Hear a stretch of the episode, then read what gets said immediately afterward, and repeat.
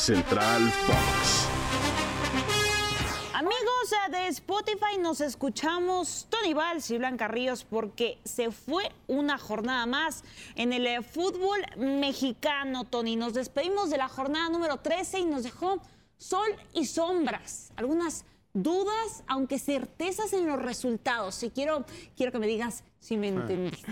Sí, claro que sí. ¿Cómo estás, Blanca? Feliz inicio de semana, al igual que a todos los que nos escuchan en esta su ruta diaria de la información deportiva.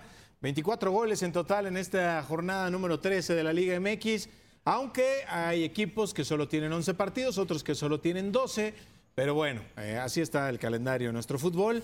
El viernes de visitantes, eh, después eh, se empezaron a retomar las cosas, ¿no? Por parte de los equipos locales, con los triunfos de América, con el triunfo de Tigres. Eh, San Luis también el domingo se impone, aunque Rayados sacó los tres puntos de la cancha de Ciudad Universitaria. con un Difícil, gol, ¿eh? A, sí, a minuto, aunque volvió a pagar caro el precio, ¿eh? es, es increíble lo de las lesiones. Una, la peor noticia de la jornada, creo yo, pues es esto de Jordi Cortizo, ¿no? Al que se le acaba el torneo, fractura de clavícula, y bueno, le deseamos pronta recuperación. Pero, eh, pues no sé, no sé por dónde quieras empezar, Blanca. Mira, también un turco Mohamed, que también le va a salir cara, caro el partido, ya lo iremos platicando, pues ahí las ideologías, una, una playera que traía por ahí, pero bueno. Creo que a 50,000 Pumas varitos de también, o el doble. A Pumas también no le marcan ahí una mano, pero bueno, al final el resultado fue para los Rayados de Monterrey, muy bueno. El Atlas continúa a la baja. En picada en absoluta. picada. Las Chivas ganaron, estarás muy contento. el Tony. resurgimiento que dijo Paunovic, ¿no? Qué bárbaro. Vamos a perdón, estacionarnos ahí. el perdón. Porque tanto América como Chivas me parece que hicieron de qué hablar. El partido de América, partidazo. Qué lo- qué loco Qué estuvo. juego, la verdad, en el Estadio Azteca, sobre todo el primer tiempo. Y el América demostrando esa pegada, esa calidad ofensiva que tiene, pero también Las deficiencias. sus debilidades defensivas, ¿no? Que eso en una liguilla le puede salir caro. Pero bueno, creo que el liderato estará asegurado en un par de semanas, probablemente. Quizás antes de la fecha FIFA ya el América, bueno, para entonces ya seguro, pero las ya próximas dos viendo jornadas. a nuestro goleador. Sí, sí. Ya, ya tendría que estar el liderato en manos del América de todo el torneo. Y Chivas, bueno, que gane en Puebla, ¿no? No, no era sencillo. Guadalajara no jugó muy bien, que digamos, pero sigue recuperando esa intensidad. Eh, fue muy frágil en defensa, le remataron mucho. No con tanta claridad, pero Puebla finalizaba las jugadas.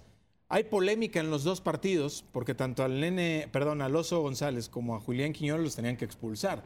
Y Sí. no los expulsaron por entradas muy, muy similares a las de otros partidos, como el de Toluca, por ejemplo, donde sí se dio la tarjeta roja por jugadas prácticamente iguales, ¿no? Así que eso siempre hace pensar si a los equipos más populares, pues de pronto el árbitro les tiene alguna concesión. Oye, buenas noticias, no, no para los Tigres. Ganaron, los Tigres ganaron, le dieron la voltereta al Cruz Azul, pero por primera vez se pierde Guiñac un partido por acumulación de tarjetas. Todavía no. sé si les van a avisar o no, no. si lo van a registrar o no, pero por lo pronto es lo que se dice, ya si se ponen vivas las chivas, pues ya veremos. Pero el francés se perdería este partido del Cruz Azul. Mejor ni hablamos porque ese equipo hoy en día está muy gris, no se ve para dónde. Uriel Antuna se cuece por separado, el brujo sigue haciendo lo suyo, bien, trae el nivel que le falta a todo ¿Quién el diría, equipo. no? ¿Quién diría? Sí, se, se- no voy a decir, se separó de algunos y sacó el nivel, sí, sí, ¿no? se, se- Coincidencias. se rompió el, du- el dueto tamarindo y Antuna sí. despegó y Alexis Vega se hundió. Eh, pero sigue jugando muy bien el Antuna. ¿eh? Necaxa, No podemos decir, Ah, ¿qué Necaxa pasa con el. Necaxa?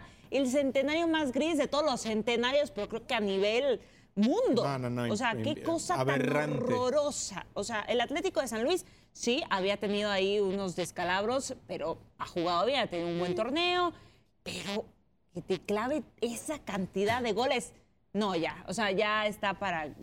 No, no hay, Sí, no sí, hay sí. por dónde. Pues, último Toluca lugar de la también, tabla, ¿eh? un equipo que está realmente desahuciado. El Toluca, fíjate que no hizo mal partido, sobre todo un muy buen segundo tiempo Toluca en León, no le alcanzó para empatar. Un partido, la verdad, muy bueno, que eh, la diferencia le hizo un golazazo del Su Diente sexto López. expulsado del torneo, Se- ¿eh? Eso es sexto algo expulsado también que y muy claro, ¿no? Lo de. Domínguez, que es el que expulsaron por lo mismo que no expulsaron al Oso y a- o a Quiñones, por eso lo decía, ¿no? Eh, pero bueno, Toluca pues tendrá que reaccionar hacia la parte final de la competencia. Eh, tenemos, me parece, equipos muy claramente definidos, ¿no? Como América Tigres, que van a El duelo de hermanos, parte no te olvides, ¿eh? Sí. Eh, Pumas se estancó ahí en el tercer lugar, se acercó Chivas, se acercó Monterrey. el León está merodeando porque no olvidemos que el León juega media semana. Rayados también va a pagar uno de sus partidos, así que se puede comprimir esa parte de los seis primeros.